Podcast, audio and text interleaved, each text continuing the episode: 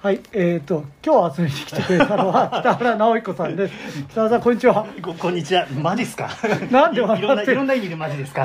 なんで笑ってるのかっていうといきなり取り直しの事態になってしまって。いまだにちょっとまだこのポスポスポティハイ？違うポッドキャストのアプリがいまいち分かってなくて、はいはい。それでやってるんです。いません。今日はあの北原さん遊びに来ていただいて、はい。ありがとうございます。いえいえいえいええ。っと今日は神保町に何し。にまたそこからか。そう 神保町に何しにいらっしゃったんです。か。えっと今神保町はあの一応自粛で古本だけの用事では来ないようにしてるんですが、うん。他に用事がある時は寄ってもいい。都心に出る時には古本市行っていい古本屋古本が行っていいシステムということを自分で決めてまして、はい。今日もあのちょっと方向は違うんですが渋谷に出る用事があったので、はい。一回お茶の水神保町来てからということで。今日はもうどっか寄ってきたんですか？あのー金曜日にわざわざ予定を入れたんですが、まあ、金曜日、はい土曜日は、うん。あの東京古書会館というところで古書即売会というのをやっているので、うんうんそれに行こうと思って。来ました。それはだから一般の人がはい入れる、ええ古書会館でやってても一般の人が入れるそうです販売会なんでえすよ、ね。まあいわゆる古本市です古本市、ね。はい。はいはい。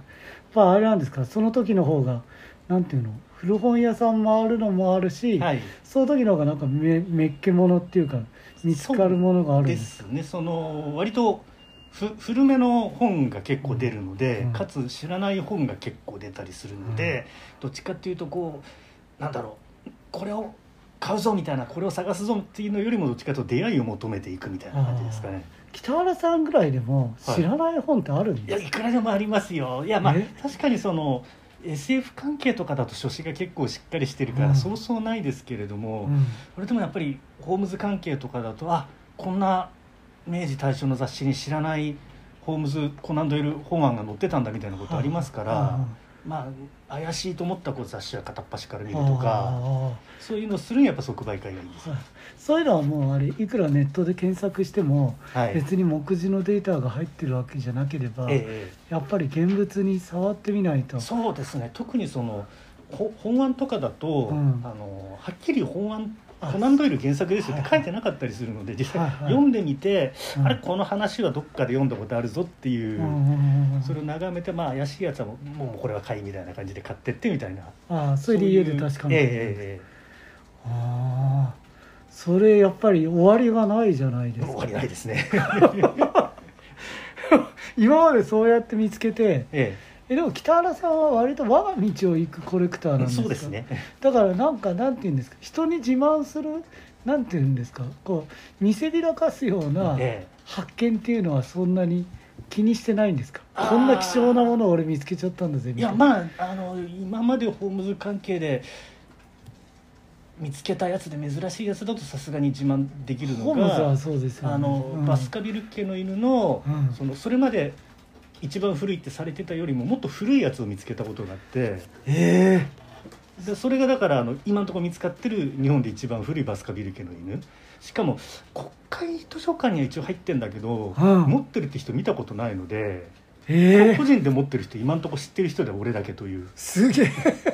えそれはそれはまあ古書会館じゃなくてそれはねネッどっか。トだったかな。ええ。ネットでしかもねなんかか怪奇小説かなんとか頭についててはいはい。その時は要するに別な怪奇系の本を探してたんですよ。うんうんうん。っていうか要するにそのうん怪奇小説とか入れるといろんな本がダーッと出て、うんその中からなんか面白そうなやつを選ぶとかそういうことをしてたんですが、はいはい。それでなんかん？なんかちょっとこれは怪奇小説というよりも違うんじゃないかっつって、うん。でその国会に入ってたんであの LDL でネットで見たらうこれバスカビリカの犬じゃないのかなと思ってん。買ってみたらそうだったという。うわーすごい。そうでもあれ手震えちゃう感じってあります、あその一応だからそのなんだろうこ古代史ならぬそのホームズ書士の方で、も一番古いが覆ったわけですから、うんうんうん。これこれはあの割とこうホームズ関係のなんか書書影を見せる時とか、うんうん。自慢みたいな時は大体自慢するのはこれですね。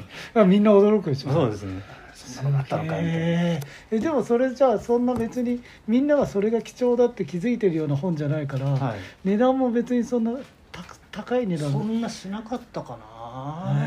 数千円から1万円の間ぐらいだったかな、はいはいはい。えホームズ以外のものも今日みたいな時は来た時は別にいろんなもの北原さんそうですね。大体私はそのホームズとうん。古典 SF とそれ以外のあの小小型の文庫サイズの変な本っていう、うんうん。大体その3つをが主主軸として買ってるわけですが、今日もあったんですか？今日はまあその小型の変な本を3冊ほど。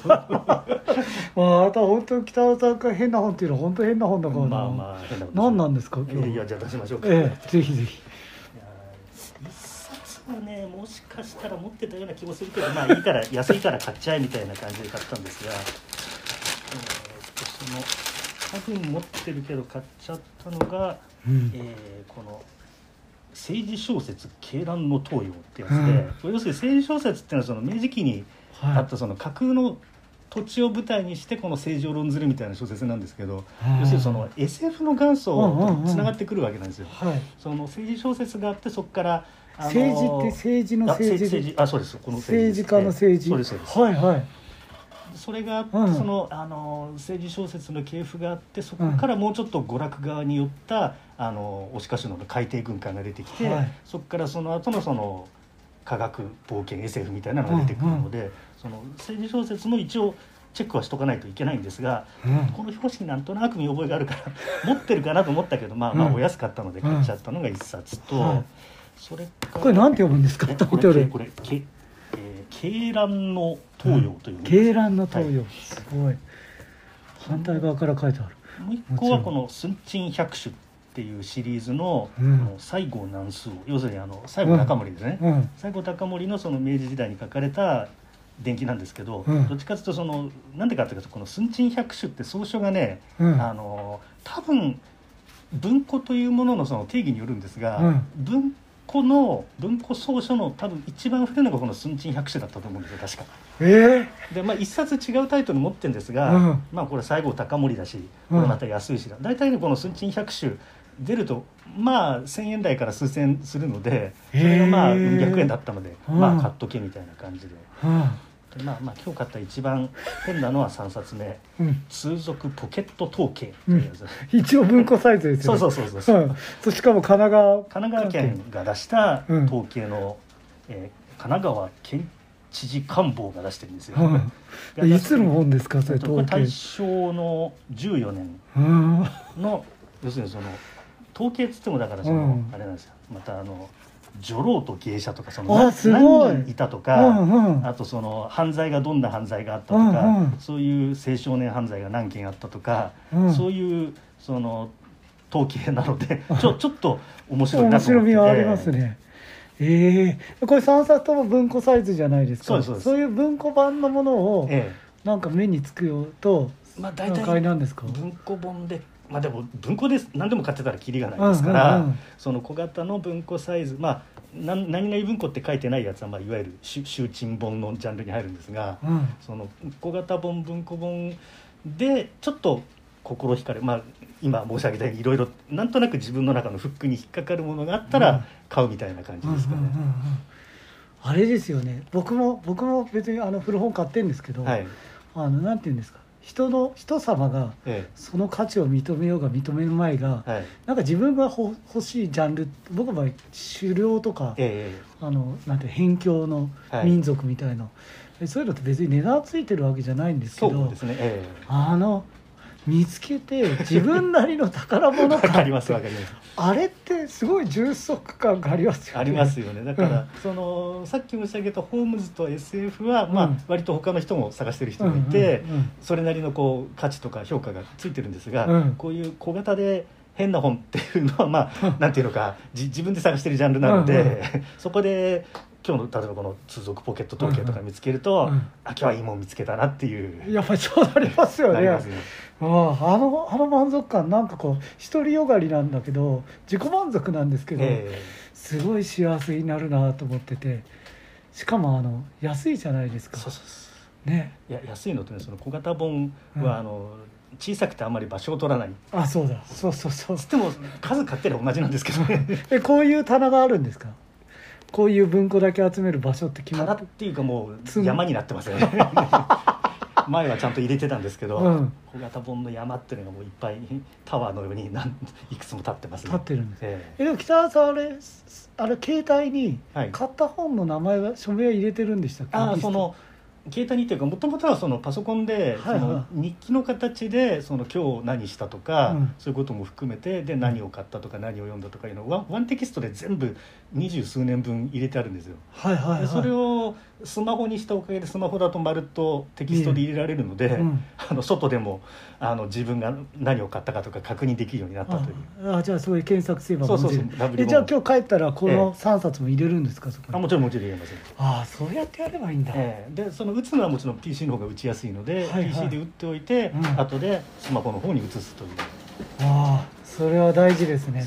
でも今日さっきダブリ本かもしれない。あまあこれはもう調べなくても持っててもいいやみたいなつもりで買っちゃったので。なるほど。あのまあダブってたらあの古典 SF 系の若い人にあげるなりなんなりすればいいやという。いい太っ腹なところがあるんです。もうあの私も上の世代例えば横田純也さんとかから本譲ってもらったりとかしましたから、はいはい。今度はまあ私が下の世代にうん。してあげる番かなみたいな、古本はやっぱり古本っていうか本はそうやって譲り受けていく文化みたいのってええ。やっぱり昔からなんかあった感じってあるんですか？まあそのなんだろうほ本に限らずかな。だってあの私らその若い時なんかは金なくてあの上の人に飯をおごってもらったりとかしたとはあるんですけどそれはだからその上の人に返すんじゃなくて、下のまあ、下の世代に今度はおおごってあげる番かなみたいあな。はいはい。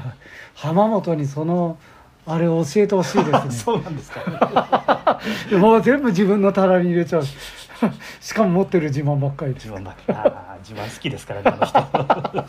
というわけで今日は北原さんありがとうございます。あいえいえとんでもない。今日はあれですか、はい。お決まりのキーワードの日ですか？えお決まりのキーワードってえもう北原さんっていうのはもう、はい。あのなんだっああ今日はいい日だ。そうですね。古本変えた今日はいい日だですね。け素晴らしい。ありがとうございました。いえいえどうもありがとうございました